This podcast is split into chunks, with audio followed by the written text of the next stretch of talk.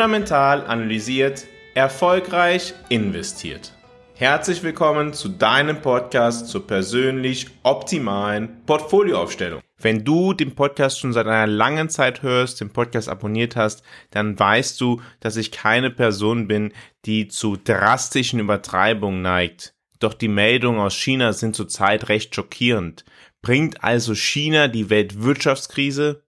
Das ist das Thema der heutigen Folge. Darüber wollen wir einmal sprechen. China ist in den letzten Wochen in den Fokus der weltweiten Diskussionen um die weitere Entwicklung der Weltwirtschaft gerutscht und damit auch zum Kapitalmarkt.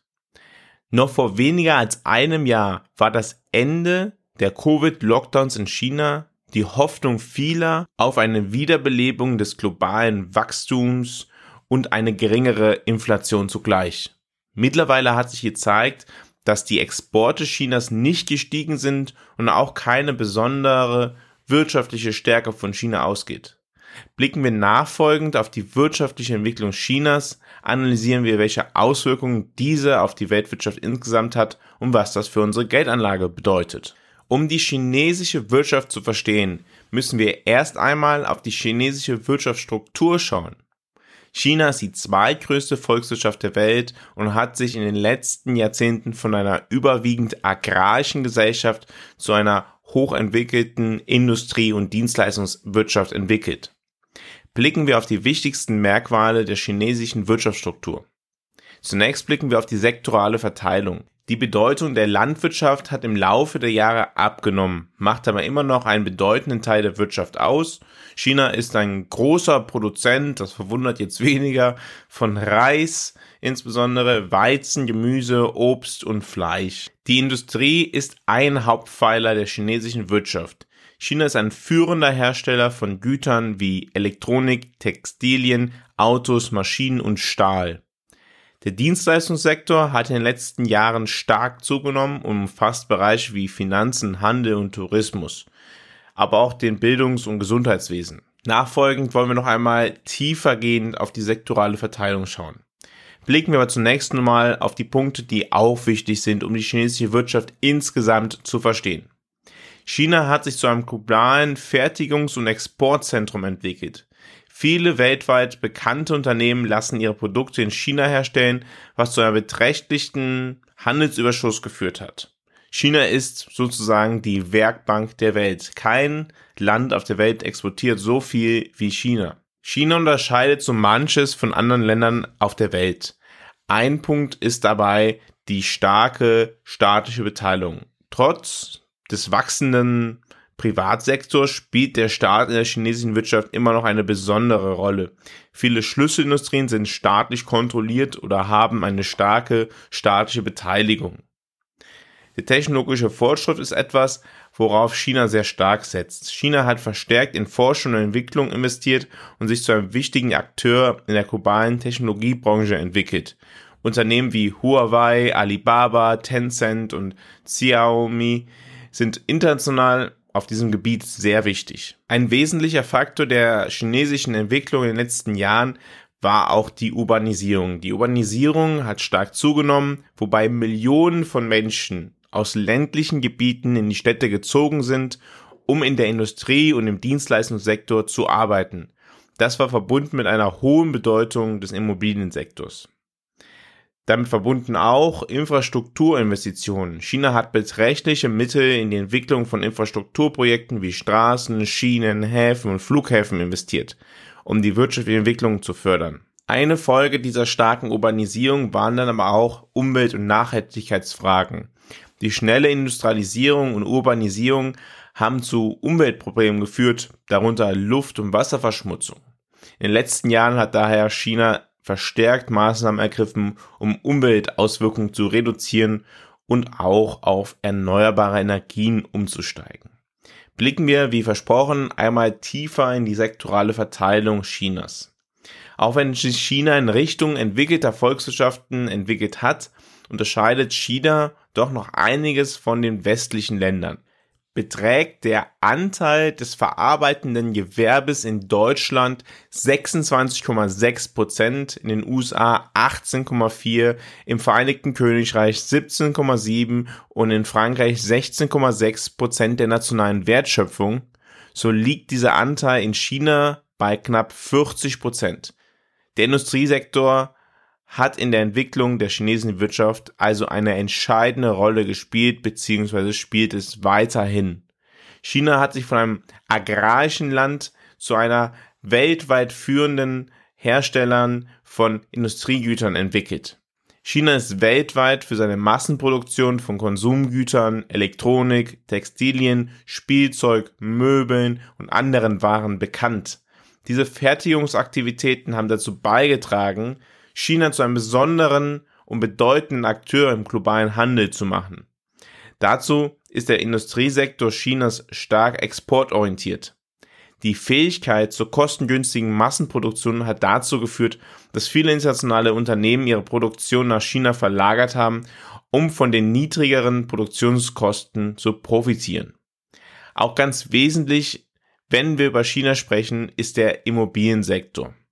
Wir hatten ja zuvor schon über das Thema Urbanisierung gesprochen. Der Immobiliensektor hat in China eine enorme Bedeutung erlangt und spielte in den letzten 15 Jahren eine zentrale Rolle in der Wirtschaft des Landes. Er hat sich zu einem, wenn nicht dem wichtigsten Treiber für Wirtschaftswachstum, Investitionen und soziale Veränderungen entwickelt. Blicken wir einmal auf die Schlüsselaspekte der Bedeutung des Immobiliensektors in China. Der Immobiliensektor hat oder hatte einen erheblichen Anteil am Bruttoinlandsprodukt Chinas. Der Bau und Verkauf von Immobilien trug oder trägt zur Schaffung von Arbeitsplätzen in verschiedenen Sektoren wie Bauwesen, Fertigung von Baumaterialien, Innenausstattung und Dienstleistung bei. Investitionen in Immobilien haben sich als eine der wichtigsten Quellen für wirtschaftliches Wachstum und Investitionen erwiesen. Für viele Chinesinnen und Chinesen ist der Kauf von Immobilien eine Hauptform des Vermögensaufbaus. Investitionen in Immobilien werden oft als sicher angesehen und haben dazu geführt, dass zahlreiche Menschen Immobilien als Kapitalanlage kaufen. Die rasche Urbanisierung in China hat zu einer steigenden Nachfrage nach Wohnraum in städtischen Gebieten geführt. Millionen von Menschen ziehen jedes Jahr in die Städte, was die Nachfrage nach Wohnungen, Büroflächen und Einzelhandelsimmobilien erhöht hat. Viele chinesische Haushalte und Unternehmen haben Kredite aufgenommen, um Immobilien zu kaufen oder zu entwickeln. Dies hat zu einer wachsenden Verschuldung geführt, was sowohl auf Haushalts- als auch auf Unternehmensebene Herausforderungen mit sich bringt. Der Immobiliensektor hat auch soziale Auswirkungen. Der Anstieg der Immobilienpreise in einigen Städten hat es für viele Menschen, insbesondere junge Familien, schwierig gemacht, erschwinglichen Wohnraum zu finden. Insgesamt spielt der Immobiliensektor in China eine komplexe und wichtige Rolle in Bezug auf wirtschaftliche Entwicklung, Investitionen, soziale Dynamiken.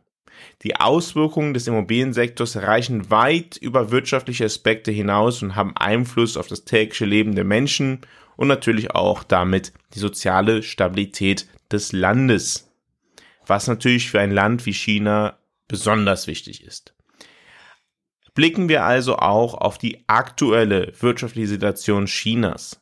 Blickt man auf China, dann ist man mit der Frage konfrontiert, ob man den Informationen trauen kann. Offiziell rechnet die Regierung weiterhin mit einem Wachstum von 5%. US-Präsident Biden hat dies zuletzt in Frage gestellt und eher von 2% gesprochen. Beteiligen wir uns aber nicht an den Spekulationen, sondern blicken wir auf die verfügbaren Daten. Wie immer mit einem Fokus auf Wachstum und Inflation. Insbesondere zum Wirtschaftswachstum haben wir in den letzten Wochen einige Warnsignale bekommen. Investitionen, die dem Wirtschaftswachstum vorauslaufen, entwickeln sich nicht gut, wenn wir auf ausländische Direktinvestitionen oder inländische Kreditnachfrage schauen. Die ausländischen Netto-Direktinvestitionen sanken in den letzten Quartalen von knapp 100 Milliarden US-Dollar auf 4,9 Milliarden US-Dollar. Die Kreditausweitung Chinas ist im Juli auf dem niedrigsten Stand seit 2009 angekommen und rasant gegenüber den Vormonaten gesunken. Und das trotz bereits gesenkter Zinsen in China. Das verheißt nichts Gutes für die weitere wirtschaftliche Entwicklung. Dass die aktuelle wirtschaftliche Entwicklung nicht besonders gut zu sein scheint, erkennen wir an einer anderen, für ein System wie China sensiblen Kennziffer, der Jugendarbeitslosigkeit. Die Jugendarbeitslosigkeit in China stieg in den letzten zwei Jahren von 13,6 Prozent auf 21,3 Prozent. Insbesondere seit Dezember 2022 stieg diese von 16,7 Prozent an. Und das sind die offiziellen Daten. Sind die realen Daten noch schlimmer? Die weitere Veröffentlichung von Daten zur chinesischen Jugendarbeitslosigkeit wird aufs weitere von der chinesischen Führung eingestellt nicht gerade vertrauensstiftend und eher ein schlechtes Signal. Und jetzt machen wir die Verbindung zu einem Thema, das wir sehr häufig in diesem Podcast besprochen haben. Die Folgen der Zinserhöhungen weltweit oder in großen Teilen der Welt. In großen Teilen der Welt sind in den letzten 18 bis 24 Monaten Zinsen stark erhöht worden. In China hingegen nicht. Wir wissen allerdings, dass in China ein hoher Anteil der nationalen Wertschöpfung aus dem verarbeitenden Gewerbe stammt und dieses besonders exportorientiert ist, sodass die Zinserhöhung im Ausland durchaus die chinesische Wirtschaft im Kern treffen kann. Das verarbeitende Gewerbe ist deutlich zinssensitiver als die Dienstleistungsindustrie. China ist mit weitem Abstand der größte Exporteur der Welt. Güter in Wert von 3594 Milliarden US-Dollar wurden im Jahre 2022 exportiert. Zum Vergleich. Deutschland exportierte Güter im Wert von 1655 Milliarden US-Dollar, die USA Güter in Höhe von 2665 Milliarden US-Dollar. China hat also im vergangenen Jahr ungefähr so viel exportiert wie Deutschland und die USA zusammen.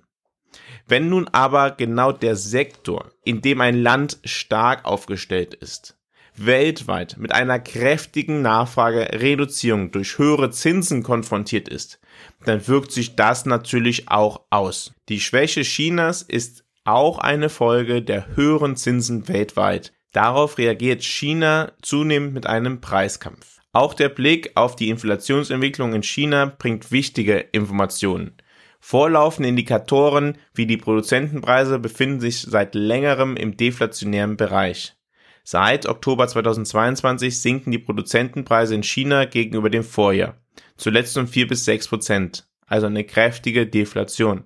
Es hat sich natürlich mittlerweile auch auf die Konsumentenpreisentwicklung ausgewirkt. China ist im vergangenen Monat in die Deflation gerutscht. Gegenüber dem Vorjahr sanken die Preise um 0,3 Prozent.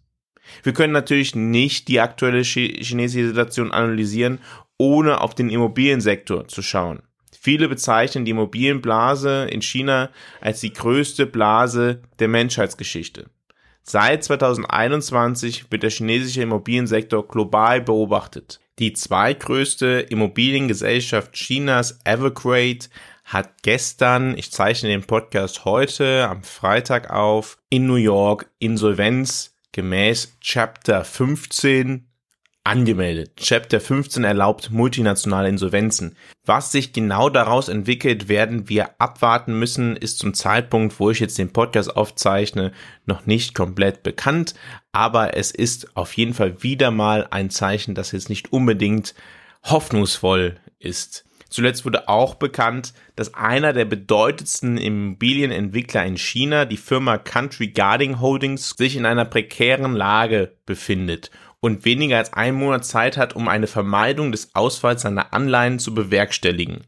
Zum Jahresende beliefen sich die Verbindlichkeiten des Unternehmens auf 1,4 Trillionen Yuan, das sind dann ungefähr 176 Milliarden Euro. Allerdings betrifft dies nicht ausschließlich individuelle chinesische Unternehmen. Die Veräußerungen von Immobilien sind im Juni im Vergleich zum gleichen Monat des Vorjahres insgesamt um 30 Prozent zurückgegangen. Der chinesische Immobilienmarkt war im Verlauf der vergangenen Jahrzehnte der zentralste Sektor in der Entwicklung der chinesischen Wirtschaft. 70 Prozent des chinesischen Vermögens ist in Immobilien gebunden. Daher kann es kaum verwundern, dass sich das Wachstum der Einzelhandelsumsätze zuletzt deutlich abgeschwächt hat. Mit viel Anstrengung bewahrt die chinesische Führung diese Blase nun bereits seit zwei Jahren vor dem Platzen, doch die Risse werden immer deutlicher. Und jetzt müssen wir uns natürlich fragen, was bedeutet diese schwache wirtschaftliche Entwicklung in China für die Weltwirtschaft? Geht von China ein deflationärer Schock für die ganze Welt aus? Wie wirken die niedrigen Zinsen in China auf die Wechselkurse? Können über die Verkäufe von amerikanischen Staatsanleihen der Chinesen, um den Wechselkurs zu stabilisieren, die Zinsen in den USA weiter ansteigen? Was bedeutet das wiederum für die verschiedenen Anlageklassen? Was bedeutet das für den US-Dollar im Verhältnis zu anderen Währungen insgesamt? Was bedeuten all diese Fragen für unsere Geldanlage taktischer Natur? Wenn du dazu einen ausführlichen Report lesen möchtest, gehe jetzt auf fundamentalanalysiert.substack.com. Den Link findest du auch in den Show Notes. Ich habe in dieser Woche am Donnerstag dazu einen Artikel veröffentlicht, der diese Fragen alle behandelt. Also, fundamentalanalysiert.substack.com. Dort kannst du über dieses Thema noch ausführlicher lesen, als wie ich es in einer Podcast-Folge behandeln könnte. Vielen Dank, dass du heute wieder dabei gewesen bist bei Fundamental Analysiert, deinem Podcast zur persönlich optimalen Geldanlage. In der kommenden Woche, am kommenden Samstag, spreche ich mit Patrick Walbach.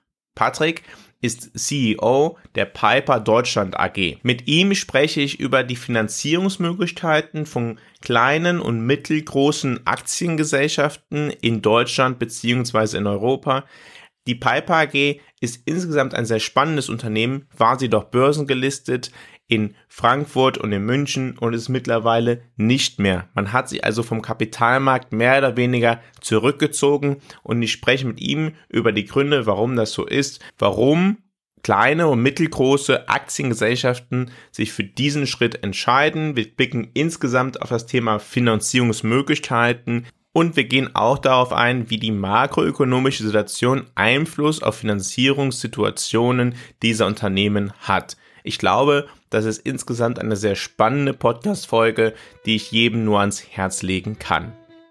Ich freue mich also, wenn du in der nächsten Woche auch wieder dabei bist, wenn es wieder heißt, fundamental analysiert, erfolgreich investiert.